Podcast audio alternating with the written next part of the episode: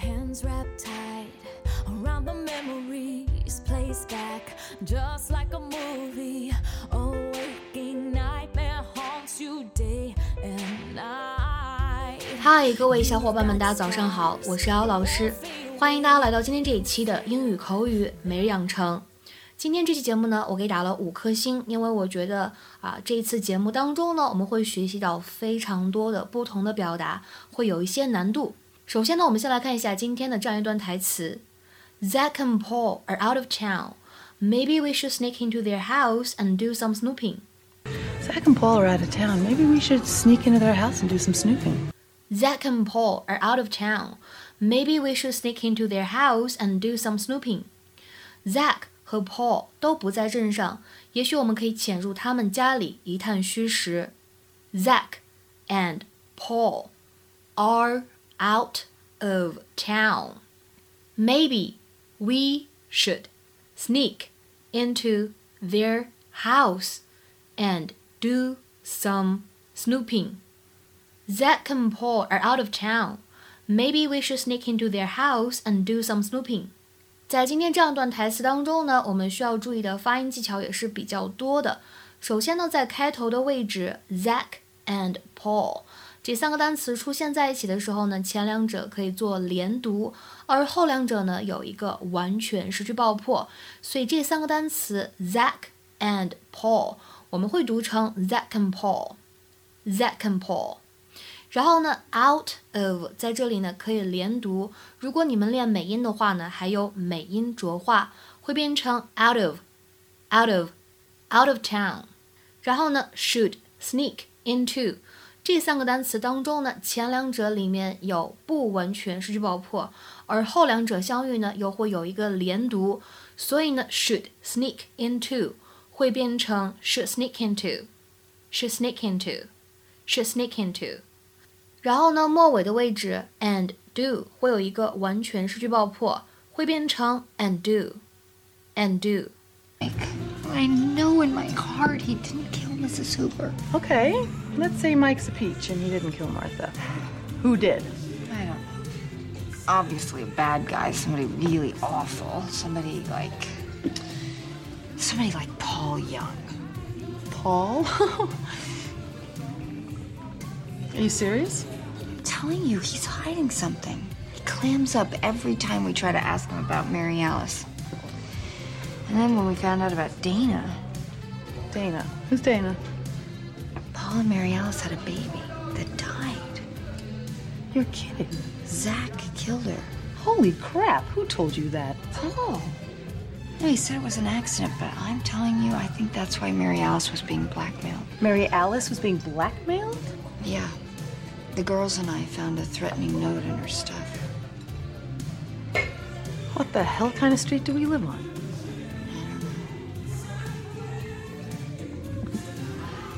Think of it, the other day, Paul was talking to Felicia and he was working overtime trying to make Mike sound guilty. See?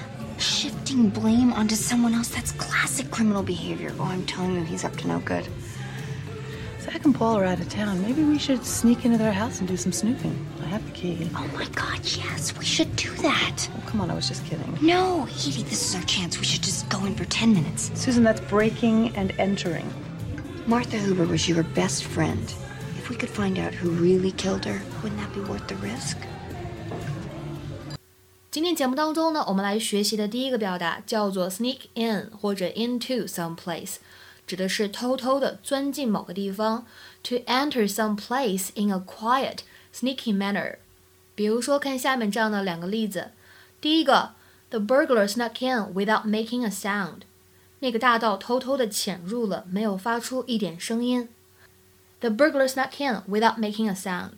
那个大盗偷偷潜入了，没有发出一点声音。那么再比如说第二个例子，Marty came sneaking into the classroom late as usual。Marty 偷偷钻进了教室，和往常一样晚。Marty came sneaking into the classroom late as usual。Marty 偷偷钻进了教室，和往常一样晚。 那么今天节目当中第二点呢，我们简单说一下 snoop 这个单词。它的话呢，一般有一点侦查、调查、窥探这样一个意思。 经常呢会跟介词 about 来连用。Zach and Paul are out of town. Maybe we should sneak into their house and do some snooping. 我们来看一下它的英文解释：to look around in a place, trying to find out something secret or about someone else's affairs。下面呢看这样一个例子，比如说 Sarah's been snooping about lately. I think she's starting to suspect me. Sarah 最近一直在四处窥探，我觉得她开始怀疑我了。Sarah's been snooping about lately. I think she's starting to suspect me. 那么今天节目当中的第三点呢，其实是我们之前公众号当中已经讲过的一个内容。在今天视频当中呢，有这样一段对话：All I'm telling you, he's up to no good。哎呀，就跟你讲，他肯定没有安好心。Oh, I'm telling you, he's up to no good. 其实我们之前就讲过这个 up to no good。通常来说呢，前面再加一个 be 动词。那么这样一个短语什么意思呢？指的是 doing or intending to do something wrong，打算。或者呢，正在做一些坏事儿，图谋不轨，没安好心，类似这样的意思。下面呢，我们来看一下这样两个例子。第一个，I'm worried that my daughter's boyfriend is up to no good。我担心我女儿的男朋友呢没有安好心，或者说我担心我女儿的男朋友呢图谋不轨。I'm worried that my daughter's boyfriend is up to no good。那么再比如说第二个例子，What are you boys whispering about? You're up to no good, aren't you? 你们这帮男生嘀咕啥呢？你们打算干坏事儿是不是？What are you boys whispering about? You're up to no good, aren't you? 那么今天节目当中呢，最后一个知识点，我们来看一下，在刚才视频片段当中呢，有这样一句台词：Susan, that's breaking and entering. Susan，那可是擅闯民宅啊。Susan, that's breaking and entering. Susan，那可是擅闯民宅啊。Susan, that's breaking and entering. 在英文当中呢，当我们提到这个 breaking and entering，它其实是一个非常熟悉的罪名，非法破门侵入。我们来看一下它的英文解释，其实呢就是字面意思的理解 ：a crime in which a person forcibly gains access to a home or building without authorization。比如说下面呢来看这样的两个例子，第一个，the man was only charged with breaking and entering because he didn't commit any further crimes once inside the building。这个男的只被指控非法破门入侵，因为他并没有在进入建筑物之后采取更进一步的犯罪行为。 The man was only charged with breaking and entering because he didn't commit any further crimes once inside the building。这个男的只被指控非法破门入侵，因为他并没有在进入建筑物之后采取更进一步的犯罪行为。再比如说最后这个例子，Although they hadn't stolen anything。They were still found guilty of breaking and entering。尽管他们并没有偷走任何东西，但他们呢还是被判有非法破门入侵的罪行。 Although they hadn't stolen anything, they were still found guilty of breaking and entering。